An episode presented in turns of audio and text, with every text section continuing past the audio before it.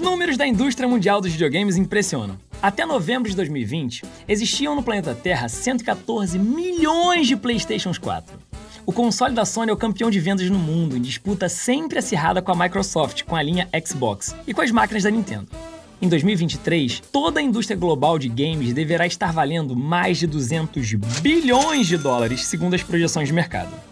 Não vamos esquecer que quando a gente fala de jogos eletrônicos, existe um mundo em ebulição, o dos smartphones, onde empresas como a Apple, a Google e a Microsoft movimentaram juntas quase 782 bilhões de dólares em 2020. Quando a gente olha para o mercado de mídias, é, essa área de games é uma das mais fortes é, e voltando para a América Latina, uma que vem aí em grande destaque é o Brasil. Então o, o Brasil tem esse destaque. Hoje está legal, hoje está bem bacana, né? Se a gente falasse há 10 anos atrás, era triste dar exemplos de estúdio. Nós temos um estúdio fortíssimo em Recife, o Cocu, que ele é bem forte nessa área de desenvolvimento, um estúdio que exporta, né? Então, ele é conceituado. Rio de Janeiro também tem alguns destaques que aparecem, e, mas se a gente olhar para o Brasil, ainda São Paulo é o mais forte. Em São Paulo aí eu tenho aproximadamente uns 118, nessa faixa de 100 estúdios de jogos aqui em São Paulo. A professora Evelyn é coordenadora do ensino técnico do Colégio FECAP e criadora do primeiro curso técnico de inteligência artificial no Brasil. No seu dia a dia com os alunos e por causa do relacionamento com o mercado, ela acumula uma experiência de 15 anos no setor de videogames. Ela vai ajudar a gente a entender como é possível fazer parte dessa gigantesca indústria. E aqui vai um spoiler: não é tão simples quanto parece. E um bom profissional também não fica 24 horas por dia só jogando seu jogo preferido. Muito pelo contrário. É, gente, a tecnologia deu saltos estratosféricos. E junto com essas revoluções, a indústria dos videogames virou uma das mais importantes do mundo, com possibilidades quase únicas para quem quiser viver dela. Ou você acha que isso era impossível? Alguma dúvida? É claro que eu posso explicar. Bom, esse é o programa que fala de ciência de um jeito divertido e descomplicado, claro, sem perder o rigor. A primeira temporada do Talk Show tá inteirinha disponível no Disney Plus. São 16 episódios imperdíveis e agora a gente tem aqui também o podcast, onde toda semana eu, Alan Rodrigues, monto uma hipótese, faço uma pergunta e, como um cientista, verifico as respostas possíveis com os especialistas mais qualificados. Consultamos várias fontes especializadas para chegar até aqui. Então, eu posso explicar.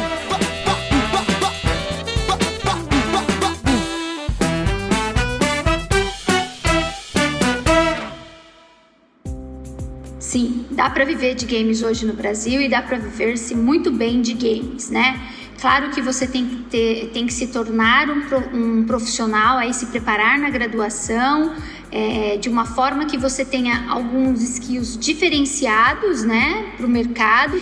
Não dá mais para focar em ser só um programador na área de jogos. Você também tem que ter o trabalho aí de outros olhares. Uma área que eu acho que é bem legal que está cobrando também na parte de games é a área de negócios, né, por causa dessa fusão aí entre mercado de jogos e empresa. Então, dá para se viver de jogos? Dá. Putz, esse é meu sonho, cara. Bom, é, como nunca é tarde para começar algo novo, eu vou começar a estudar programação, vou entrar num estúdio e só fazer videogame e pronto. Minha vida tá resolvida. Aí é só sentar na frente de um computador e começar sozinho a fazer jogos incríveis que todo mundo vai adorar. Ah, sonho meu, sonho meu, vai buscar quem mora longe, sonho meu.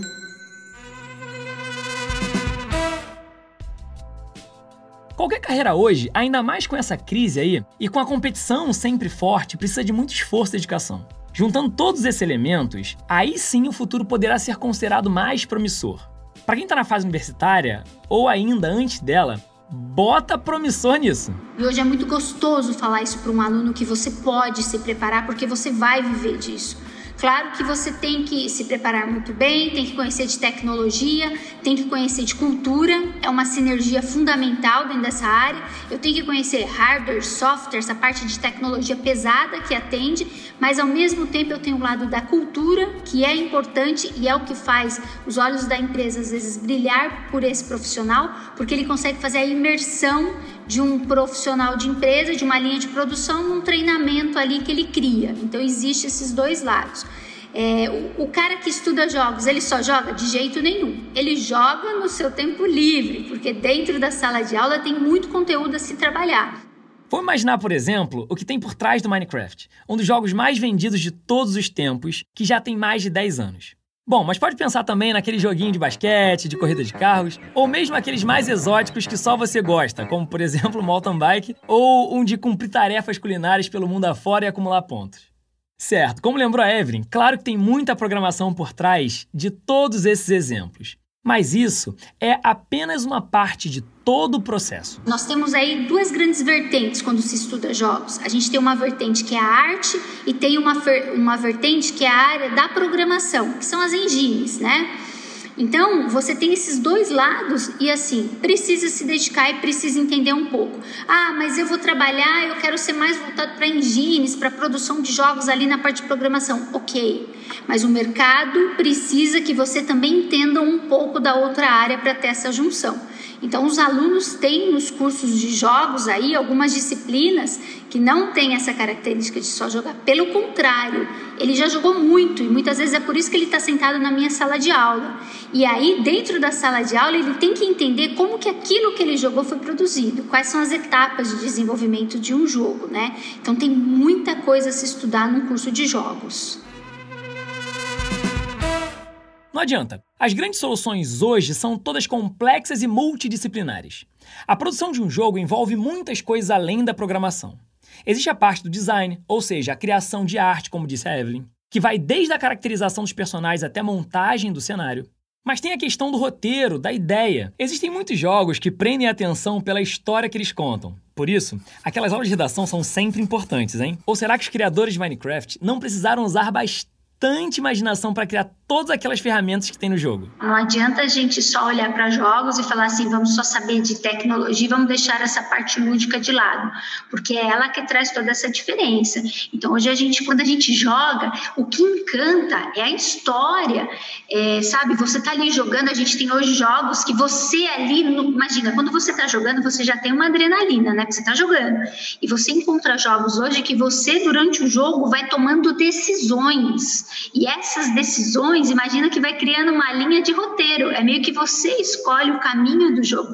Então tem que ter esse lado muito bem trabalhado como disciplina no curso e o aluno também precisa entender disso, para não ficar só com aquela visão fechada ali. Não, não, tem que atender toda essa demanda de mercado. Deu para perceber que a Evelyn também gosta de jogar nas horas vagas, né? E que essa história de viver dos jogos de fato é viável.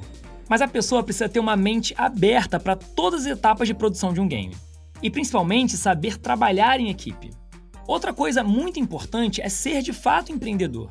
Fazer o seu próprio jogo e conseguir colocá-lo no mercado envolve o aprendizado de um outro conjunto de capacidades que nem sempre agrada os estudantes do setor.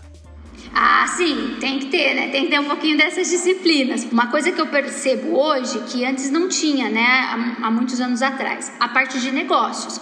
Não se tinha essa preocupação em falar de negócios num curso de jogos. Imagina, por que, que eu tenho que falar de negócios? E hoje, pelo contrário, está nas grades de muitas faculdades a parte de negócios dentro do curso de jogos. Porque uma das tendências que tem nessa área de jogos é que eles acabam desenvolvendo, assim, do, é, mais é, até recente acontece, eles acabam montando grupos ali, desenvolvem um jogo e querem colocar esse jogo no mercado. Eles precisam ter alguns conhecimentos, né? Então eu percebi, até com essa evolução dessa área de se trabalhar com jogos, o que, que se criou? A necessidade de um aluno entender um pouquinho de marketing, um pouquinho de negócios, porque ele vai ter que pegar esse jogo e inserir no mercado. Então são disciplinas que às vezes o aluno fala no começo, né, da grade. Por que, que eu tenho que aprender de negócios, é, empreendedorismo, parte de marketing? Eu quero só, eu quero aprender a fazer um jogo. Opa, mas também tem a parte. Você vai ter o seu momento de colocar o seu jogo no mercado e você precisa conhecer disso. Então é uma, uma das disciplinas que às vezes os alunos não conseguem fazer a conexão de imediato, mas depois eles acabam percebendo que é fundamental.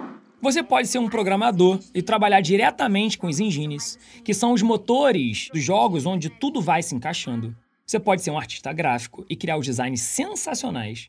Ou você pode ser um empreendedor que vai tentar vender sua ideia por aí.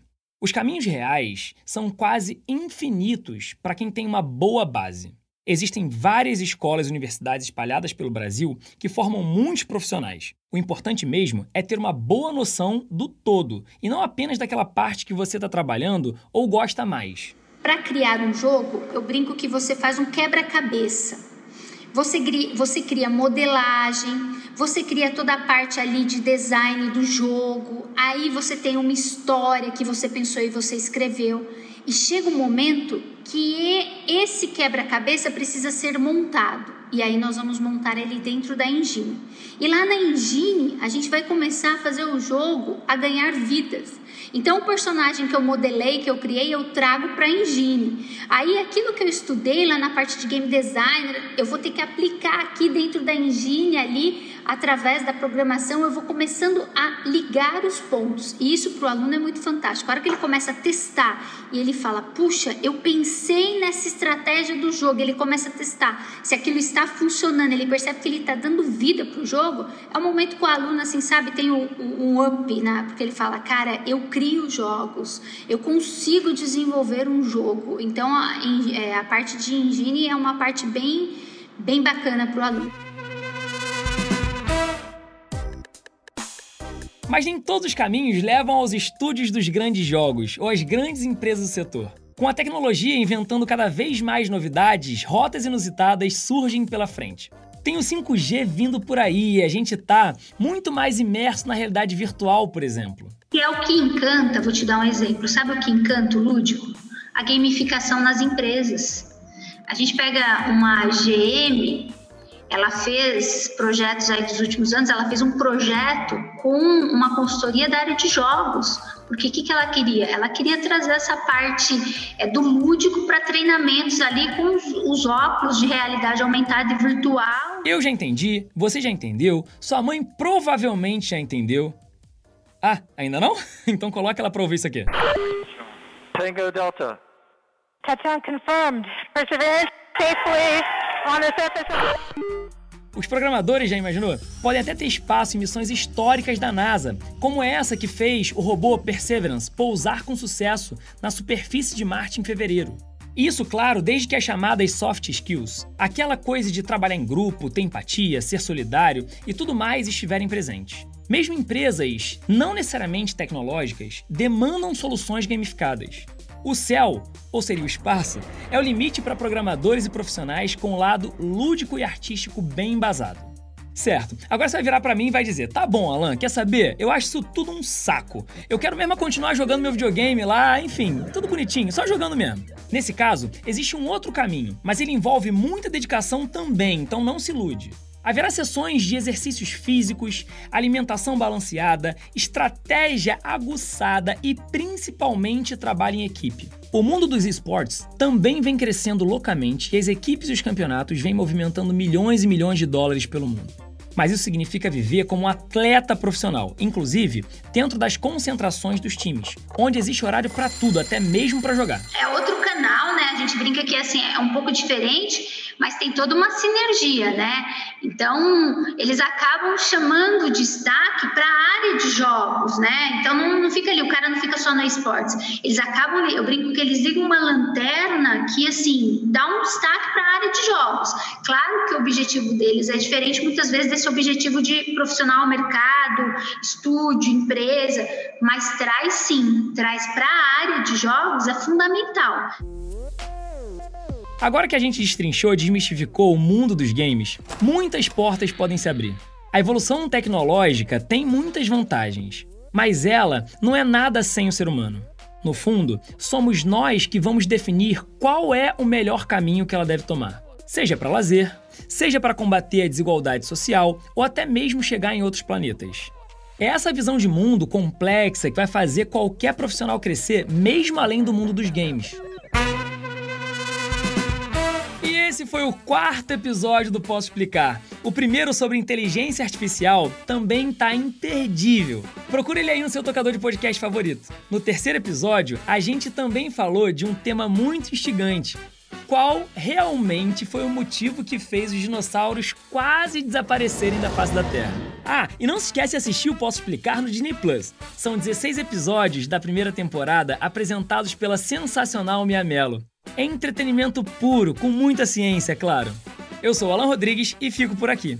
Obrigado por nos acompanhar nessa jornada e até a próxima. A produção é da Move em parceria com a Trovão Mídia. A pesquisa e o roteiro são de Eduardo Gerac. A trilha sonora é do meu camarada João Brasil, que também assina a produção musical do programa no Disney Plus. E a edição e mixagem são do Ampli Mix.